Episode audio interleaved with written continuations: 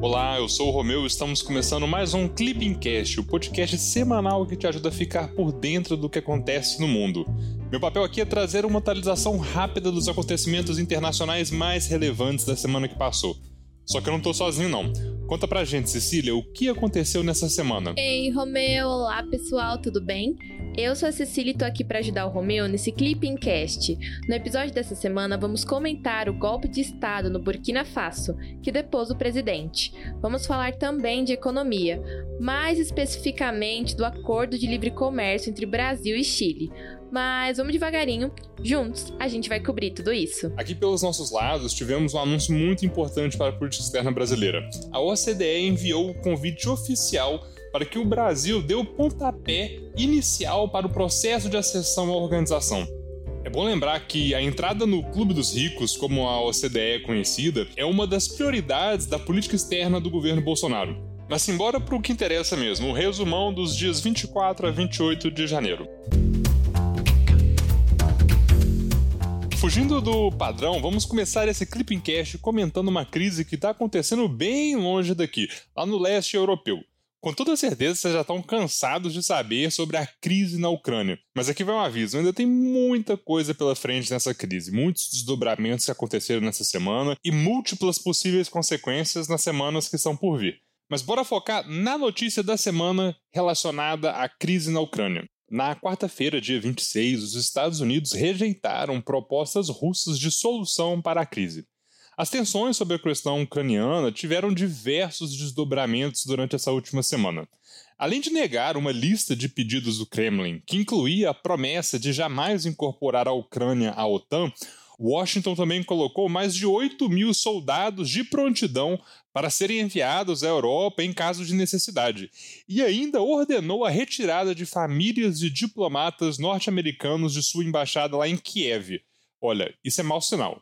Quando os diplomatas começam a deixar o país é porque a coisa está feia mesmo. Além disso, representantes da Rússia, Ucrânia, França e Alemanha se reuniram em Paris essa semana para discutir as possibilidades de uma solução diplomática. Em paralelo, a China apoiou a Rússia e recomendou que os Estados Unidos levem a sério as suas demandas. Nessas últimas semanas aconteceram tantas coisas que às vezes a gente esquece como tudo isso começou. Então, bora relembrar.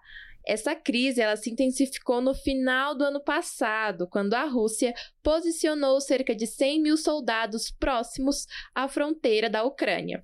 Essa ação gerou temores de uma possível invasão russa ao país, como foi a anexação da Crimeia em 2014. Todo esse cenário tem causado discussões entre Estados Unidos, Rússia e OTAN.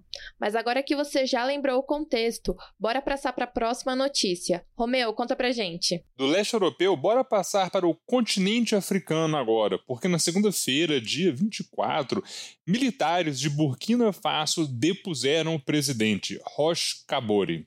A Constituição foi suspensa e a Assembleia Nacional dissolvida.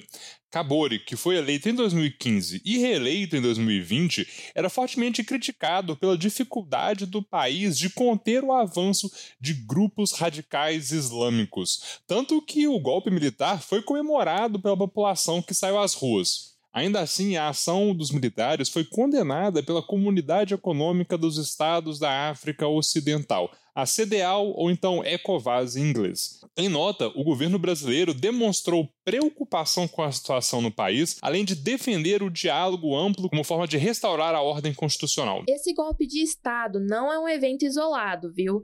Em 2021 tivemos uma série de eventos similares principalmente no continente africano.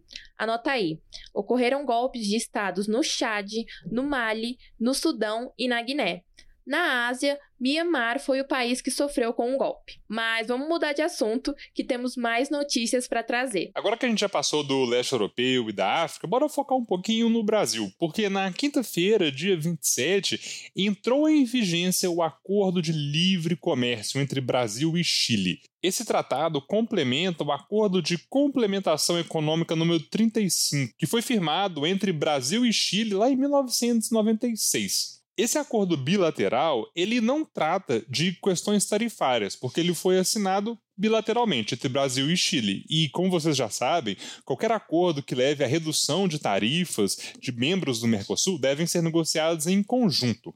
Contudo, o acordo de livre comércio que entrou em vigor agora trata de temas como comércio eletrônico, cooperação econômica, investimento, meio ambiente, igualdade de gênero, medidas sanitárias e outros mais. É bom a gente ter em mente que o Brasil é o maior parceiro comercial do Chile enquanto este é o quarto maior parceiro comercial do Brasil. Em paralelo, o Brasil é o principal destino de investimentos externos chilenos. A gente está quase finalizando nosso episódio, mas não nos esquecemos da notícia da semana. Agora vamos para a notícia da semana. Na terça-feira, dia 25, a OCDE anunciou o início do processo de acessão do Brasil à organização. Argentina, Bulgária, Croácia, Peru e Romênia também foram convidados a abrir essas discussões. É bom a gente ter em mente que o interesse brasileiro em tornar-se membro da organização foi expresso oficialmente em 2017. Hoje, o Brasil tem o status de parceiro-chave da OCDE e já aderiu a 103 dos 251 instrumentos normativos que compõem o AQUIS da organização, todo o conjunto de normas da OCDE. Em nota, o Itamaraty afirmou que a acessão brasileira à OCDE vai fortalecer ainda mais a organização e que o convite é resultado de intensos trabalhos. Você deve estar se perguntando por que diachos isso é tão importante. Calma que a gente vai te explicar tintim por tintim. Vamos começar te contando o que é a OCDE.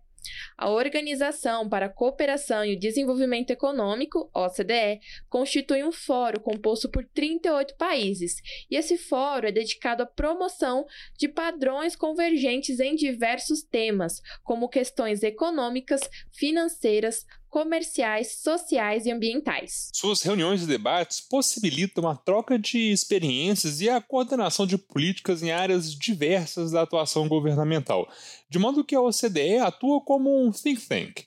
Diversos países em desenvolvimento têm buscado aderir à OCDE, uma vez que o ingresso à organização é visto como a obtenção de um selo de qualidade que, de certa forma, poderia estimular investimentos e a consolidação de reformas econômicas. E o Brasil? Onde que a gente entra nessa história? O Brasil coopera com a OCDE desde a década de 1990, quando se tornou membro do Comitê de Aço em 94. Em 2007, a OCDE decidiu fortalecer essa cooperação e, por meio de um programa de maior engajamento, tornou o Brasil um dos parceiros chaves da organização. Uma curiosidade: China, Índia, Indonésia e África do Sul também ganharam esse status. Aí, em 2015, o Brasil e a OCDE assinaram um acordo de cooperação para aprofundar esse relacionamento bilateral. Esse acordo foi importante porque institucionaliza a participação brasileira em diversos fóruns da organização.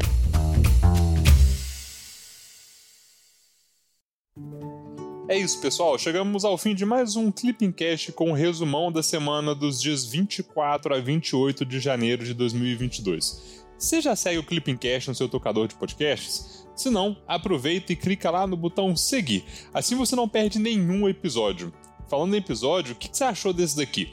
Manda mensagem lá pelo nosso Instagram, o arroba clip A gente quer melhorar e a sua opinião é fundamental. Até semana que vem. Tchau, tchau.